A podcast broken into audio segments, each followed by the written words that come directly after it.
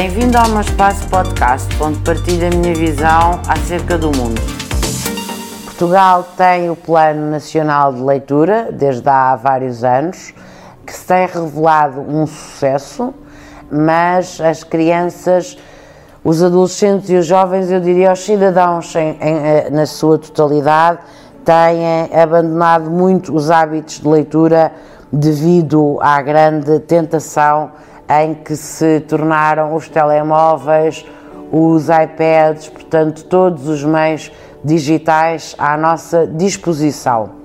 No entanto, está provado cientificamente que ler aumenta a nossa concentração, aumenta e melhora a nossa saúde mental e é fundamental para a nossa felicidade individual e, naturalmente, num contexto do grupo onde estamos inseridos.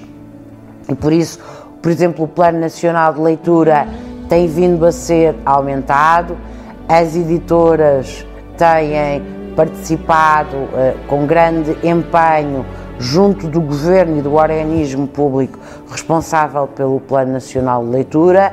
E nós vemos hoje as Olimpíadas do Português, portanto, vemos muitas iniciativas que visam potenciar os hábitos de leitura. Nas escolas há sempre livros recomendados e depois nas próprias universidades parte dos professores efetivamente darem bibliografia principal e acessória para os estudantes, sejam eles de licenciatura, mestrado ou doutoramento, terem sempre suportes bibliográficos para uh, consolidarem as suas aprendizagens para deixarem o Dr. Google um pouco de lado e concentrarem-se nos livros. É muito importante lembrarmos-nos que há obras que atravessam séculos.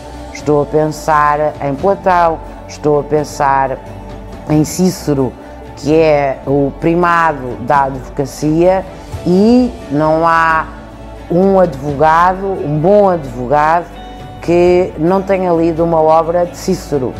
Fala de, de, do direito porque é a minha área, mas se formos para a filosofia, temos as obras de Immanuel Kant. E se formos para a química, temos as obras de Marie Curie. Portanto, o livro faz parte e deve fazer parte da nossa vida. É óbvio que há diferentes formatos para o livro, há quem o leia no seu tablet, há quem o leia no seu telemóvel, há quem o leia em Kindle. Eu prefiro o livro em suporte mesmo de papel. E devo dizer que leio vários livros ao mesmo tempo, eh, não consigo ler só um livro e tenho de facto uma luta titânica com os meus filhos para eles lerem.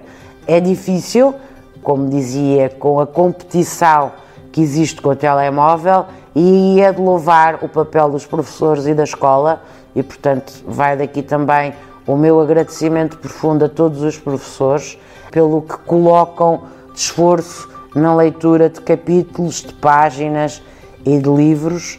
Eu tenho sempre comigo uma pequena obra de Cícero que fala acerca do poder da argumentação. E de facto, se nós não lermos diferentes pontos de vista, nem sequer conseguiremos argumentar e, portanto, não seremos bons cidadãos e teremos a prejudicar muito a nossa democracia.